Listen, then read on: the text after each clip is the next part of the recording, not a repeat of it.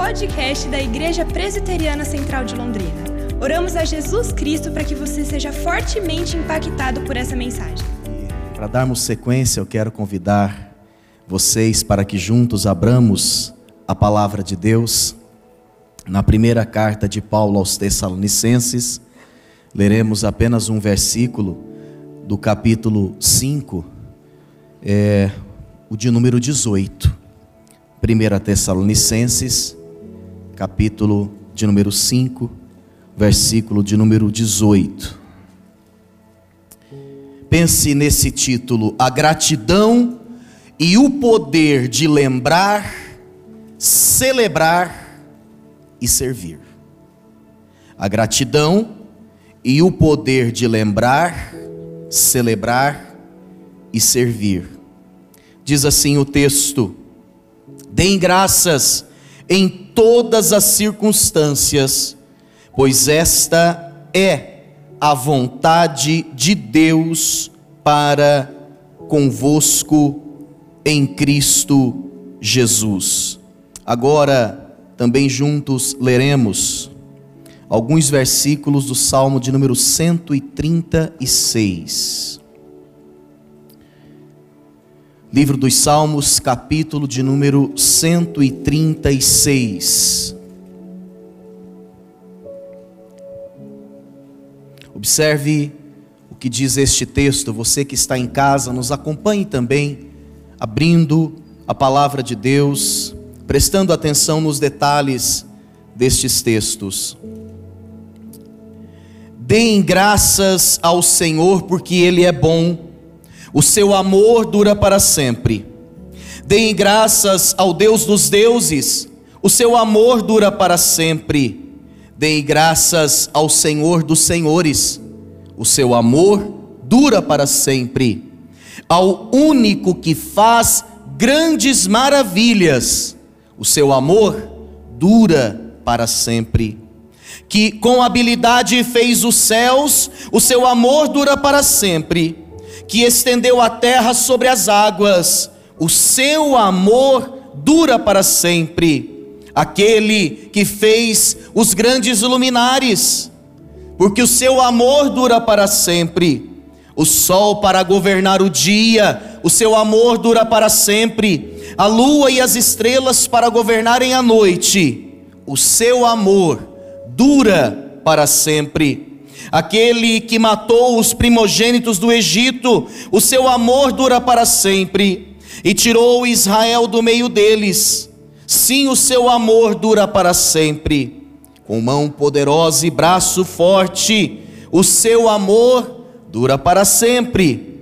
Aquele que dividiu o mar vermelho, o seu amor dura para sempre e fez Israel atravessá-lo, porque o seu amor dura para sempre, mas lançou o Faraó e o seu exército no Mar Vermelho. O seu amor dura para sempre. Aquele que conduziu o seu povo pelo deserto, porque o seu amor dura para sempre. O último versículo do salmo diz: Dei graças ao Deus dos céus o seu amor dura para sempre. Oremos, Pai, obrigado pela palavra que foi lida e agora será proclamada em teu nome. Esclarece as nossas mentes, ó infalível preceptor, como diz o hino, e seremos firmes crentes dominados pelo amor. Carecemos da tua iluminação, da capacitação, Espírito Santo, prepara os nossos corações e mentes para receberem a boa semente da tua palavra, sim, oramos em Cristo Jesus. Amém? Glória a Deus. Irmãos, a gratidão, ela tem o poder de manter relacionamentos saudáveis. O seu Shed, biblista, pastor, teólogo, contemporâneo, afirmou que a adoração é a joia que falta na coroa do culto evangélico atual. E parafraseando este nosso irmão, eu digo que a gratidão é a pedra preciosa que também falta uma pedra rara, quase não vista sequer nos primeiros ambientes da nossa vida, como a nossa família, por exemplo. Como no espaço do casamento ou do exercimento da paternidade. Ao olharmos para o primeiro texto que lemos, 1 Tessalonicenses 5,18, encontramos uma ordem expressa que aponta para a importância da gratidão. E Paulo chega a dizer neste versículo que é a vontade de Deus que você e eu agradeçamos, que sejamos gratos. Se você quer saber qual é a vontade de Deus para a sua vida, comece todos os seus dias agradecendo, louvando, bendizendo, celebrando. O termo grego deste versículo 18 é telema, significa escolha, significa decreto, não é uma opção, é uma ordem de Deus que sejamos gratos. O segundo texto que lemos ele também traz esse contexto da gratidão, o reconhecimento daquilo que Deus havia feito no meio do seu povo. Então eu quero, a partir destes dois textos, um do Novo e outro do Antigo Testamento, pensar com vocês a partir deste título: a gratidão e o poder de lembrar, de celebrar e de servir. Estamos falando neste domingo sobre a prática da gratidão no contexto familiar. E a gratidão, ela se expressa na família em primeiro lugar, quando nós relembramos e celebramos os feitos do Senhor. O salmo que lemos é uma música. Essa canção era entoada pelo povo de Israel com o objetivo de reforçar justamente a história da salvação, os feitos de Deus na história deste povo. Muito embora este salmo não esteja é, incluso, incluído nesta lista dos cânticos de romagem, ele também era uma canção, uma música a ser entoada com o objetivo de reforçar princípios. E neste salmo encontramos então um rememorar da história da salvação do povo de Deus. Um salmo que fala, por exemplo, do poder da criação. O Deus que tudo criou está sendo adorado, a sua bondade se revela na criação. Mas este salmo também levava as gerações a agradecerem a Deus pela passagem pelo Egito, pela libertação do Egito, pela passagem pelo meio do Mar Vermelho. Este texto também levava as gerações, ainda que centenas de anos depois dos acontecimentos, agradecerem, por exemplo, pelo cuidado divino no deserto. Durante aquelas décadas que subjugaram de alguma forma esse povo, naquele contexto tão difícil e árido do deserto. Veja você que havia entre o povo de Israel, sobretudo nos pais de família, um princípio, uma intenção, uma metodologia pedagógica, qual seja, o rememorar, o trazer à memória os feitos de Deus, isso acontecia não só através das canções, que são poderosos instrumentos de consolidação de ensino na vida da igreja e do povo de Deus, mas acontecia também através das celebrações das festas anuais. A Páscoa era uma dessas festas, onde a partir de uma pergunta cerimonial feita por um filho, então o pai explicava novamente tudo aquilo que Deus tinha feito na história do seu povo e da sua família e das doze tribos de Israel. Como é importante em nossas famílias termos os contadores de história ou de histórias.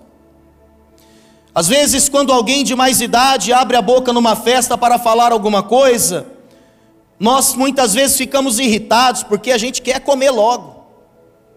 E aí já tem alguém ali que diz o seguinte: lá vem Fulano, vai contar a mesma história, e ele sempre fala isso nesta ocasião, amado, celebre a Deus porque você tem essa pessoa na sua família. Adore ao Senhor. Nós precisamos ser contadores de histórias, não de lorotas, não de falsas histórias, mas essas histórias que falam dos feitos de Deus, que relembram livramentos, curas, provisões de Deus para a nossa vida, essas histórias têm sim que ser conhecidas pelos filhos, pelos netos, pelos bisnetos. E esse deve ser um momento de respeito, porque irmãos, vemos as famílias se deteriorando, perdendo a sua identidade, o seu DNA, justamente porque não há uma contação de histórias. E deixa eu te falar, é verdade que pequenas irritações roubam a nossa gratidão, como vimos no vídeo, mas a falta de memória também rouba esse sentimento de sermos agradecidos. Uma família sem memória não tem história para celebrar. E como é importante, sobretudo nos momentos de crises e adversidades, nós puxarmos essa reserva motivacional que está aí na nossa história, à nossa disposição, e encontrarmos nisso força para seguirmos nesta caminhada. Quantas pessoas elas olham para as suas histórias e infelizmente só se lembram de dores, de dissabores, de sofrimentos, de abusos, de tragédias, de traumas e de luto. Ainda que essa seja a realidade da sua vida, agradeça ao Senhor, pois, como já disse o pastor Jefferson aqui hoje, se passássemos a vida toda sofrendo, estaríamos no lucro, porque recebemos uma salvação que não merecíamos. O que darei ao Senhor por todos os seus benefícios? Nós não conseguimos retribuir à altura as bênçãos que temos recebido, sobretudo a bênção, a dádiva da salvação. E lembre-se, meu irmão, preste atenção nisso aqui. A provação ou a tribulação de décadas Segundo o apóstolo Paulo, na sua segunda carta aos Coríntios, no capítulo 4, nada mais é do que uma leve e momentânea tribulação ou provação. Porque a nossa leve e momentânea tribulação produz para nós o que? Eterno peso de glória, muito excelente, ou sobremodo excelente então não reclame pela tua história, use a tua história como instrumento de fomentar gratidão, para fomentar adoração no seio da família. Muitos pais, quando se lembram dos seus sofrimentos, ao invés de exaltarem a misericórdia, os livramentos de Deus, o Deus que os livrou, eles acabam pesando a mão sobre os seus filhos, porque se eles sofreram, os filhos também têm que sofrer. Porque se eles chegaram até aqui pelo meio do sofrimento, então eles entendem que os filhos têm que passar exatamente pelo mesmo caminho. Querido, cuidado, minha irmã, muito cuidado. Será que isso é um instrumento pedagógico ou é uma projeção de uma amargura? Porque no fundo, no fundo, nós ainda estamos tristes por aquilo que passamos. Eu não estou dizendo que você precisa facilitar tudo na vida do seu filho. Eu não estou dizendo que você tem que entregar tudo de mãos beijadas ou de mão beijada ao seu filho, à sua filha. Mas a palavra de Deus nos requer bom senso, irmãos e irmãs. Porque tem pessoas que não avançaram na sua história. Elas continuam presas no pior fato de sua existência e elas condenam outras tantas pessoas de sua família a também ficarem presas lá, naquela situação, naquela condição. Não faça isso, pai. Não faça isso, mãe. Em nome de Jesus. Agora, que tal essa semana nós termos tempo de qualidade com os nossos filhos, ou o casal que não tem filhos? Quem sabe você que é solteiro, solteira, ter um tempo com parentes ou mesmo amigos e escrever o mural não das lamentações, mas o mural dos livramentos de Deus. Como é importante, irmãos, não só essa semana, quando nós vamos receber agora ao final do culto aí, esse guia, esse roteiro de um culto doméstico, aproveite e insira aqui neste culto doméstico um momento. Olha aqui o que diz: depois da aplicação da palavra, louvor de gratidão, quem sabe neste momento você pode construir com a sua família um memorial daquilo que traz a esperança, porque os seus filhos precisam saber o que Deus fez na tua história. Porque o seu marido, porque os seus amigos, as pessoas com as quais você convive. Esse é um momento para de fato é, cultivarmos, incentivarmos a gratidão no contexto da família, sobretudo trazendo à memória os feitos de Deus e o culto doméstico, com certeza ele vai servir para isso, irmãos e irmãs. Se você já tem feito esse culto doméstico, louvado seja Deus, intensifique, aprimore.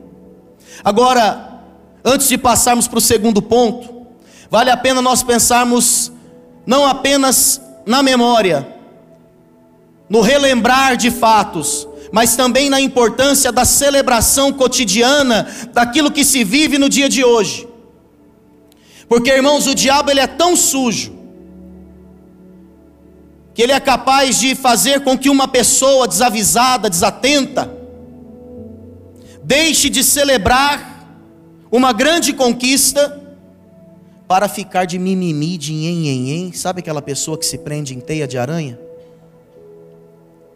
Quantas vezes um compromisso gostoso, uma data comemorativa, um jantar, uma noite com a esposa, com os filhos, quem sabe uma viagem sua, minha irmã, meu irmão, quantas vezes um momento que deveria ser de celebração. Foi simplesmente interrompido porque alguém, ou mesmo você, decidiu focar num detalhezinho miserável.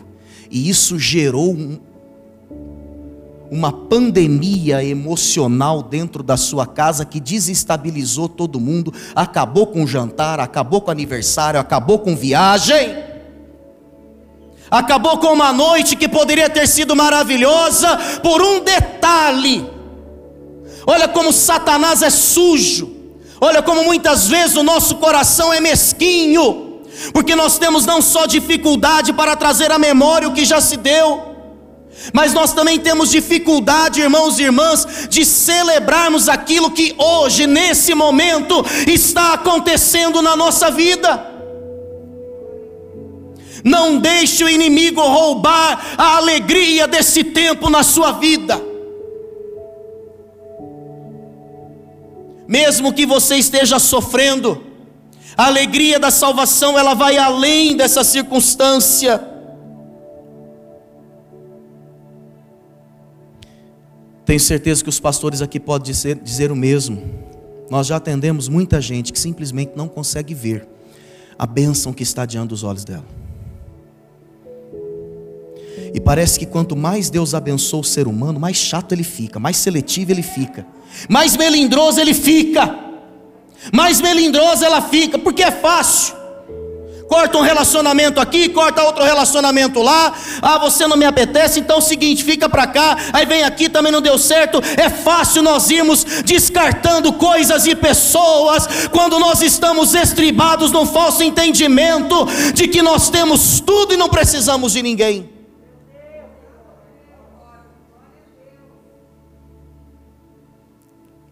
Amados, nós precisamos ser esses guardiões dessa pedra da gratidão. E eu quero terminar essa palavra entrando nesse segundo ponto, dizendo que a gratidão ela se expressa na família através de atos concretos de serviço e de ajuda. Irmãos, a falta de reconhecimento daquilo que o outro faz, ela é muito nociva para os relacionamentos e geralmente isso acontece porque nós não dedicamos gratidão àquelas pessoas que fazem aquilo que lhes é obrigação. Parece que a gratidão, ela geralmente é inspirada quando é, quando aparece, naquelas circunstâncias onde as pessoas foram além da obrigação, ou seja, fizeram um favor, não obrigação. Então eu devo agradecer pelo favor e não pela obrigação. Nós erramos muito nisso, irmãos. Tem pessoas que são tão reféns desse tipo de situação que elas não aguentam permanecer dentro de um relacionamento, porque elas nunca atingem a expectativa do seu companheiro, do seu pai, da sua mãe, às vezes delas mesmas. Nunca tá bom. Se fez, não fez mais que a obrigação. Se fez mais que a obrigação, ó, não queira ouvir. Se eu fiquei quieto é porque você me agradou. Já ouviu essa ou não? Eu falei alguma coisa para você? Não, então tá tudo certo, porque o dia que eu não gostar eu vou falar. E a gente ostenta isso, irmãos. Nós somos, nós somos ruins demais, pastor Jefferson. Só Jesus na causa para ter misericórdia da nossa vida. Nós somos seres complexos. Precisamos da graça e da misericórdia de Deus na nossa vida. Amados, quando almejamos relacionamentos saudáveis, nós precisamos agradecer as pessoas pelas suas obrigações, sim, até para que elas encham seus baldes de autoestima e continuem agindo de modo a abençoar a família, os relacionamentos no trabalho, no ministério, na igreja, em todas as áreas. Agradeça sim pela realização de uma boa refeição pela força-tarefa para a limpeza da casa. Agradeça os filhos ou aos filhos por terem ajudado com a arrumação dos quartos, terem passeado com o cãozinho. Agradeça pelo esforço deles, por terem passado de ano, por terem de alguma forma se destacado no colégio. Esses feedbacks positivos são fundamentais para que essas atitudes prossigam. Vamos lembrar que a primeira carta de Paulo aos Tessalonicenses fala muito sobre um serviço. Paulo, no capítulo 2, ele chega a dizer o seguinte: Eu não estive entre vocês com bajulação, eu não estive entre vocês com migué, fingindo serviço, eu não estive entre vocês querendo a própria glória, mas eu me afadiguei, eu me sacrifiquei para que não fosse pesado, e olha que eu poderia reivindicar qualquer coisa pelo meu ministério apostólico, ele diz. Mas como uma ama, olha, como, como alguém que cuida dos filhos, assim eu estive entre vocês, irmãos. Ninguém aguenta uma pessoa que só tem gogó, uma pessoa que só fala, mas não faz. Não, dessa vez eu vou mudar. Não, agora você pode ter certeza, eu mudei. Quantos relacionamentos estão por um fio porque só tem palavra, só tem promessa falsa, não tem ação concreta de mudança. Paulo, ele escreve esta carta e ele agradece pela oportunidade do serviço, ele fala de uma fé operosa ele fala da abnegação do amor, ele fala da firmeza da esperança. Ele chega a agradecer no capítulo 5 pela oportunidade de socorrer os mais frágeis.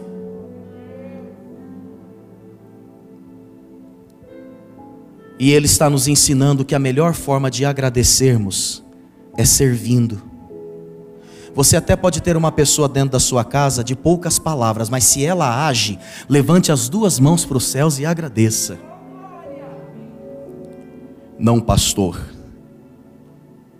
Ele não me disse, me perdoa. Ele mudou. Não pastor, ela mudou. Pensa numa mulher arretada, uma mulher bala. Despertou a mulher, é outra mulher, pastor. E o irmão não está feliz? Estou. Mas por que então? Ah, porque faltou uma palavra. Irmão, se a gente puder fazer as duas coisas, verbalizar o pedido de perdão e agir de modo diferente, é melhor. Mas se você tiver que escolher alguém te pedir perdão ou agir, o que, que você vai escolher, meu irmão? É ação. Porque muitas vezes aquele que chega pedindo perdão não foi tocado na integralidade pelo Espírito Santo para de alguma forma ressignificar, agindo de modo diferente. Vamos agradecer, irmãos, com o nosso serviço, agradecer buscando, agradecer agindo, agradecer limpando, agradecer cozinhando, agradecer cuidando, buscando, trazendo. A gente agradece se envolvendo, irmãos e irmãs. Entenda que quando eu não faço o que tem que ser feito, no contexto da minha casa, do ministério, da família, da cela, da profissão, eu me torno um peso porque alguém vai ter que fazer o que eu precisava ter feito. Nós não fomos chamados para sermos pesos mortos que só ocupam espaço. Irmãos, que o Senhor tenha misericórdia da nossa vida. Nós não podemos dizer, ah, eu trabalho demais fora, a minha responsabilidade é trazer o pão para cima da mesa a minha responsabilidade é pagar a escola, a minha responsabilidade é pagar a água, a luz, o telefone.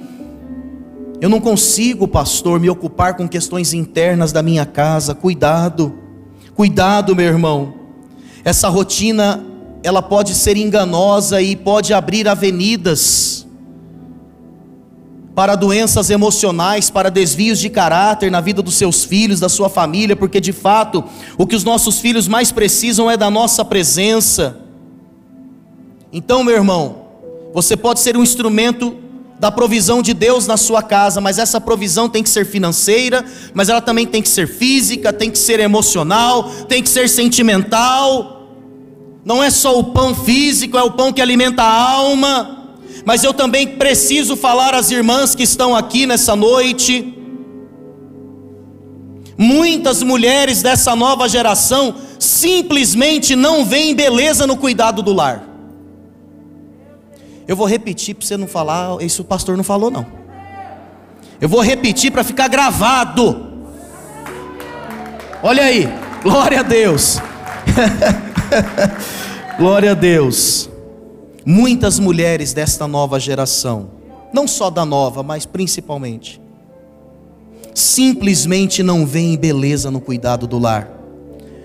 Para elas, essa é uma atividade degradante, humilhante, porque isso não as supre, não as completa. É como se administrar uma casa fosse uma condição vergonhosa e inferior. Cuidado, minha irmã, com certas ideologias que podem te fazer inverter os valores. Todos nós estamos aí sendo engolidos pelas redes sociais e elas nos deixam preguiçosos demais, nos esquecemos de fazer aquilo que tem que ser feito. Da mesma forma que devemos responsabilizar os homens pela sua ausência no lar, nós devemos também chamar a atenção de certas dondoquinhas aí, desculpa a expressão, minha irmã. Talvez essa palavra sirva para alguém que está lá na internet, tomara que não sirva para ninguém que está aqui, para não expor ninguém. Mas fato é que a gente vive uma geração onde os nossos filhos são expertos no celular. Eu fiz esse teste lá, né? Porque se você usa o celular catando milho, irmão, né? Fazendo isso aqui, você está velho. Agora, se você usa o celular assim, como o pastor Jefferson, ele usa assim, usando os dois dedos, ó, digitando. Significa que você está conectado aí com a coisa. ah, o Pedro. Pedro é o cara da tecnologia. Nós vivemos numa geração de mãos hábeis para digitação, mas as mesmas mãos não sabem fritar um ovo, não sabem limpar uma casa, não sabem costurar uma peça de roupa. Ah, minhas irmãs, misericórdia, prepare a sua filha para liderar uma família, para liderar um casamento, para liderar uma casa. Vemos mulheres por aí Mulher está toda emperequetada, da cabeça aos pés. Você olha para aquela fulana, né, sendo solteiro, você falou, papai, me dê, me dê, papai, essa pessoa. Tem gente aqui que fala isso, pastor Fábio. me dê, papai. Só que graças a Deus que Deus não responde todas as nossas orações. E muitas vezes pela teimosia acaba indo. Aí essa mesma dondoca que está lá toda emperequetada na rua, a casa dela é um lixo. É um chiqueiro. É verdade. E eu não estou dizendo que só a mulher tem que lavar, tem que limpar, tem que passar, não é isso não. Hoje nós estamos numa rotina diferente. Eu estou falando aqui que você tem que agradecer com o teu serviço. Isso envolve o pai, envolve a mãe, envolve os filhos, envolve todo mundo. Mas irmão, às vezes a gente vê umas louças que dá misericórdia, hein? Aquilo tá preto, aquela panela toda encebada, irmãos. Misericórdia. Aquele banheiro, para limpar aquilo ali é só aquela máquina VAP. E olha lá. É pior que a república que, que eu e o pastor Jefferson morávamos na época do seminário.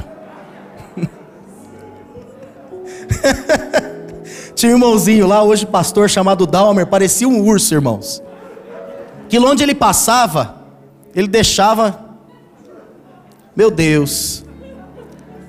A gente brinca, irmãos, mas a verdade é esta. Estamos diante de uma geração difícil e pedimos que Deus tenha misericórdia de nós. Filhos, eu quero terminar aqui. Já foi meu tempo. Filhos. Filhos. Vocês também devem ser mais agradecidos aos seus pais. Filhas, sejam mais agradecidas aos seus pais. Cedo eu contei essa ilustração. Meu filho está aqui hoje não vai ligar porque isso aqui já tem 16 anos que aconteceu. Nós íamos um pouco mais, um pouco menos, aliás. Nós íamos ao shopping e todas as vezes que passeávamos no shopping, nós comprávamos um presente para o Nicolas. Algo simbólico. Gastávamos pouco, mas comprar um presentinho. A época, né, um carrinho da Hot Wheels. Pedro brincou, inclusive, com esses carrinhos, pela idade dele. Pedro. Você tinha coleção, eu sei disso, Pedro. Pedro tem 22 anos no máximo por aí. e o que começou a acontecer, irmãos? Teve um dia que nós não compramos o carrinho. E aí o Nicolas, ele disse: Ué, hoje não teve passeio? Hoje não. O que está acontecendo? Cadê o meu presente? Do jeitinho dele lá. A verdade é que nós estávamos condicionando um filho a entender passeio como um presente, não como a presença. O presente acabou sendo mais importante que a presença. Nós precisamos ensinar os nossos filhos, os nossos filhos precisam ser mais agradecidos, todos nós, como filhos. Vocês sabiam aí, adolescentes, jovens, crianças aqui presentes, que uma família de classe média do nascimento até o casamento de um filho, pode chegar a gastar um milhão de reais. Com educação, transporte, alimentos, saúde e tudo mais. E aí muitas vezes a filha, ela diz: "Não, eu faço, mas eu vou ganhar o que com isso?" E tem pais que endossam isso, que qualquer atividade que o filho vai fazer, tá aqui, ó, faz eu te dou. É a meritocracia. O problema é que a motivação fica totalmente errada.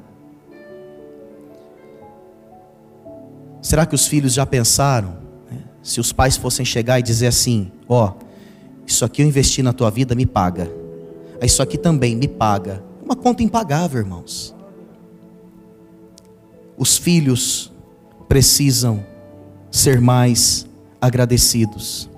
Eu louvo a Deus porque eu tenho filhos muito carinhosos, tanto o Nicolas quanto a Melina são maravilhosos, são bênçãos de Deus. Não que não possam melhorar.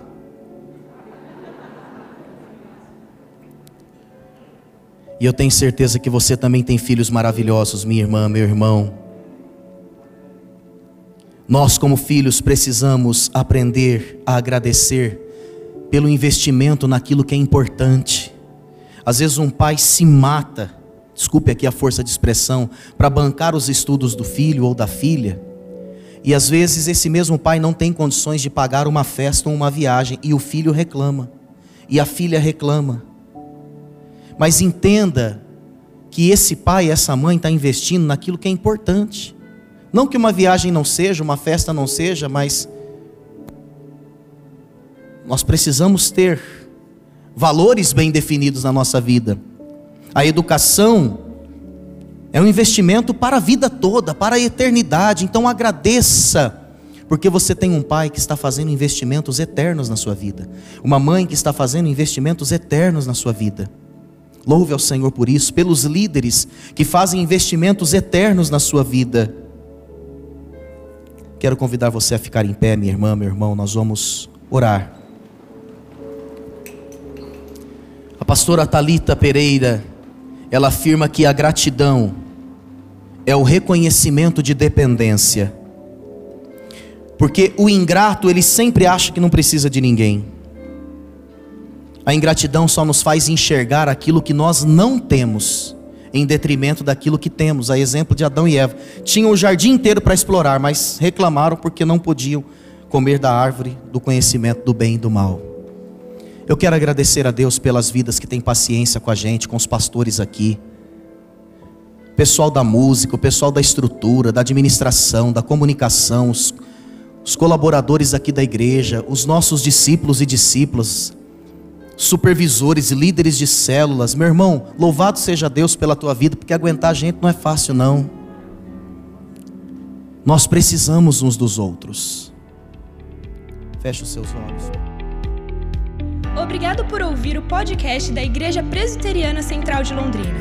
Esperamos que você seja encorajado e inspirado pelo Espírito de Deus. Se você tem interesse em nos conhecer, acesse o nosso site igrejacentral.com.br e curta nossas redes sociais.